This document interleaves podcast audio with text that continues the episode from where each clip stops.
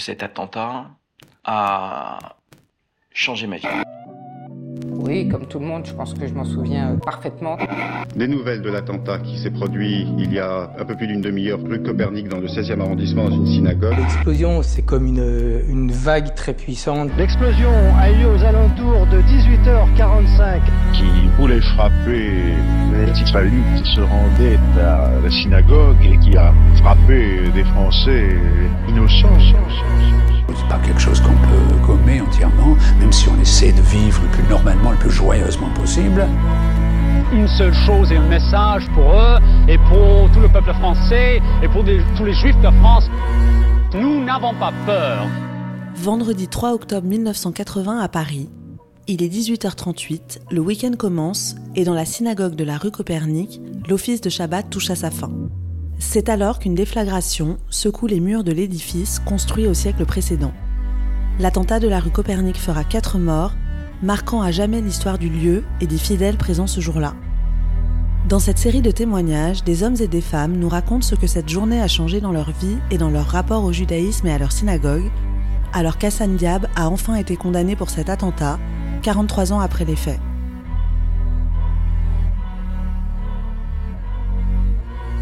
Vous écoutez, le 3 octobre 1980, souvenir d'un attentat antisémite. Louisa Agiage. Alors, le 3 octobre 1980, j'étais comme tous les vendredis soirs, enfin, le soir en tout cas, comme tous les vendredis soirs, ou la plupart des vendredis soirs, à la synagogue, à Copernic. Il y avait toute une bande, on avait les soirées, on avait... euh, oui, je faisais partie de la bande pour les soirées. Parce qu'on allait, on faisait quelques soirées. J'étais peut-être moins active que d'autres, mais je venais aux soirées aussi et on s'amusait bien. Mais c'était surtout, c'était des bons vivants et on était content de se retrouver le vendredi soir. Ça oui, ça, ça je dois dire que moi j'avais eu l'expérience de, synagogue le vendredi soir très ennuyeuse. À Copernic, c'était pas du tout ennuyeux. Le vendredi soir, c'était plein de jeunes et c'était pas ennuyeux.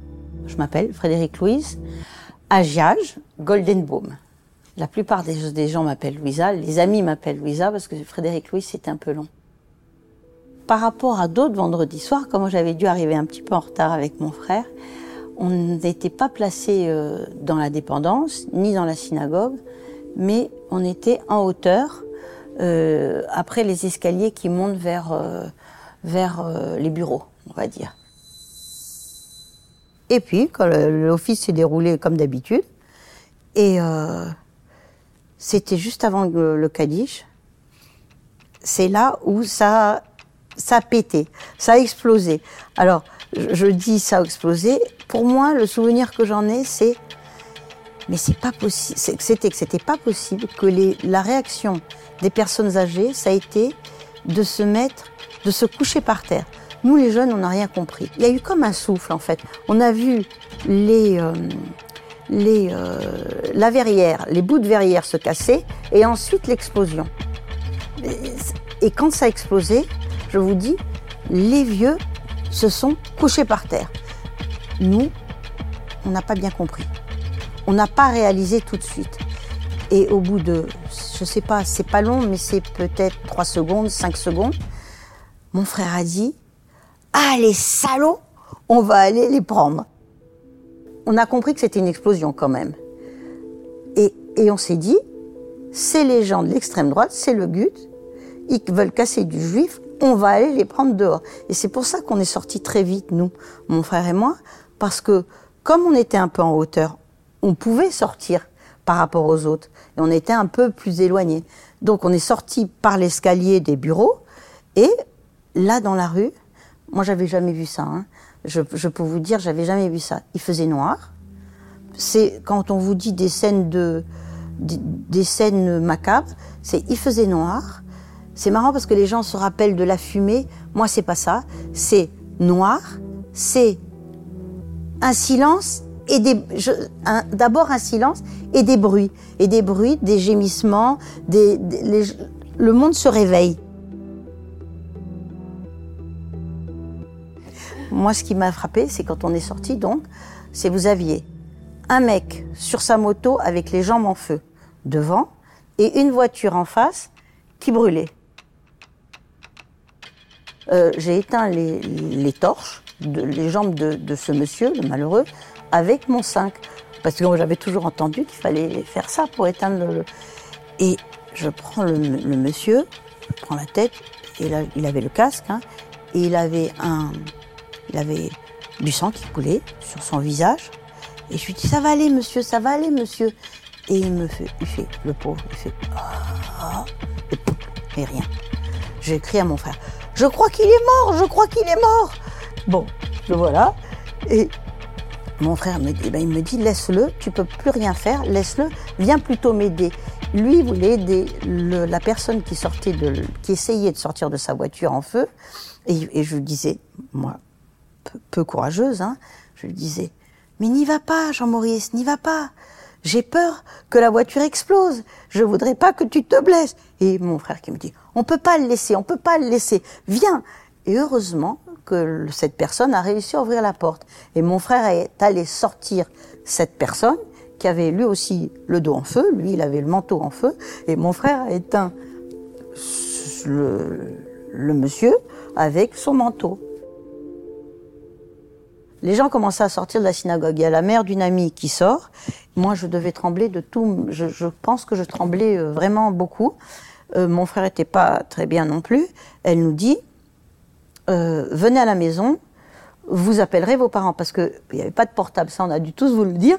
La première chose qu'on qu'on voulait faire, c'est prévenir qu'on était bien, plus ou moins. En tout cas, qu'on n'était pas blessé et qu'on était euh, voilà. Et donc, mais il n'y avait pas de portable. Donc, les uns ont été téléphonés au café, et moi, j'ai su, j'ai su- j'ai suivi cette dame avec mon frère, et on a été chez elle. Et euh, elle habitait pas très loin.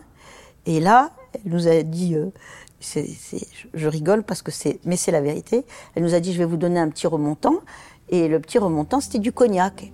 Et ben moi, j'en ai pris trois. Et au bout de trois cognac, ben, j'étais bien mieux. Je me souviens d'être sortie, d'avoir descendu la rue Copernic, d'avoir vu un trou béant, mais vraiment béant, dans la boutique de l'électricien. Ça, c'était euh, un trou béant. On est descendu la rue. Je, ne me souviens. C'est formidable, hein, quand même, de rien.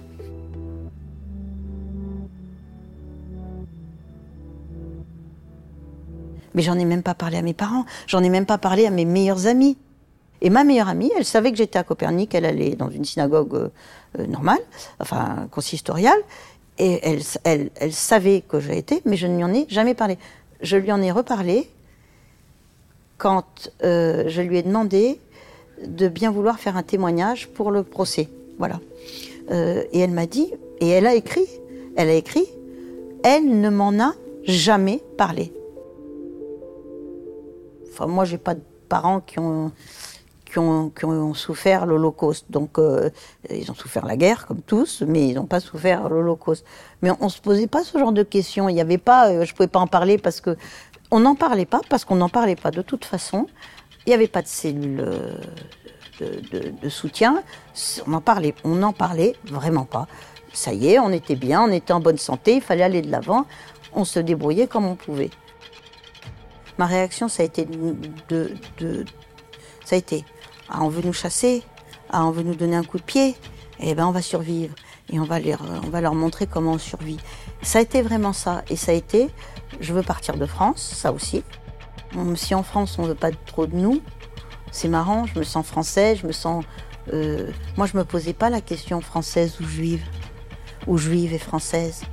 Moi j'étais française de nationalité, de culture, et j'étais juive de religion. La phrase de Raymond Barre, elle a fait mal à tout le monde. Alors, euh, moi, je dis que c'est une gaffe. D'autres disent c'était bien voulu. Euh, J'en sais rien et peu importe. Mais elle a, fait, du mal quand même.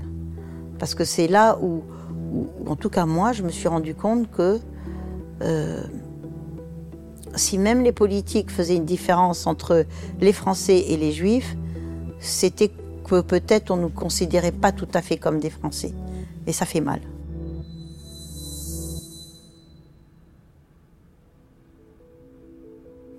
Je ne l'ai pas vécu comme antisémite, c'est clair et net ça. Je l'ai vécu comme euh, un groupuscule qui s'attaquait à sa cible favorite, qui était les juifs. Bon, voilà. Euh, mais c'est vrai que c'est contradictoire. Le procès m'a beaucoup remué, beaucoup remué, parce que ça a remis, ça a remis, euh, ça fait remonter à la surface ben, des souvenirs, pas forcément les meilleurs. Peut-être aussi ça a permis de mettre des mots sur des, sur des angoisses. Mais ça m'a permis de voir, surtout, que j'en étais euh, beaucoup dans le même cas. Ça m'a permis de voir que je m'en suis très bien sortie, relativement par rapport à d'autres. Euh, ça m'a permis de voir qu'il y en a qui sont encore pas très en forme à cause de, à cause de, ce, de, de, de, de cet attentat. Voilà, c'est que quelque part, ça, ça, a remué beaucoup de choses.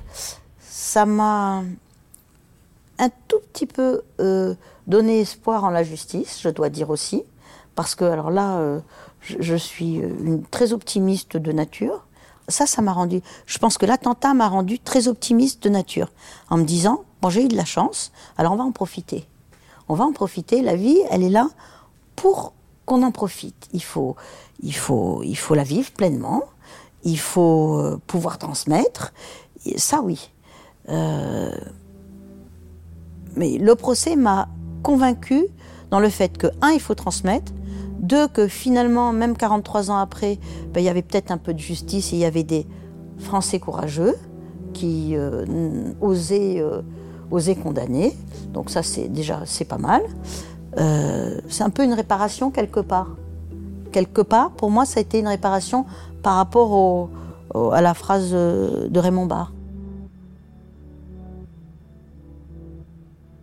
grâce au procès, on en a reparlé avec mon frère et on était et l'un et l'autre contents d'avoir fait notre devoir, d'avoir été humain et d'avoir fait notre devoir, c'est-à-dire d'avoir aidé des gens qui étaient pas en bonne position.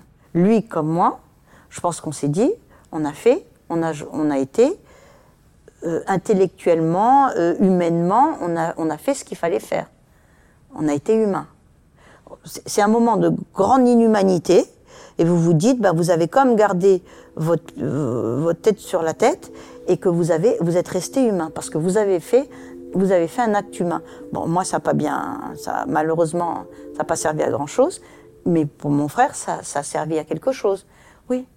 Ça, on s'est dit l'un et l'autre qu'on était content d'avoir fait ce qu'on avait fait. Parce que, dans ce moment très, très peu humain, on est resté humain. Mes enfants, je leur ai toujours dit que j'avais été à Copernic mais voilà, pas plus. Et quand je leur ai dit que, que euh, j'avais été j'avais été partie civile et, mes enfants m'ont dit mais pourquoi tu as fait ça maman? Je lui ai dit parce que c'est important que les gens sachent que ça existait et qu'à l'époque, eh ben, on nous a jamais considérés comme des victimes.